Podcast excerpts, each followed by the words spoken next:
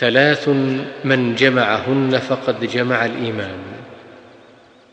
الإنصاف من نفسك وبذل السلام للعالم والإنفاق من الإقتار.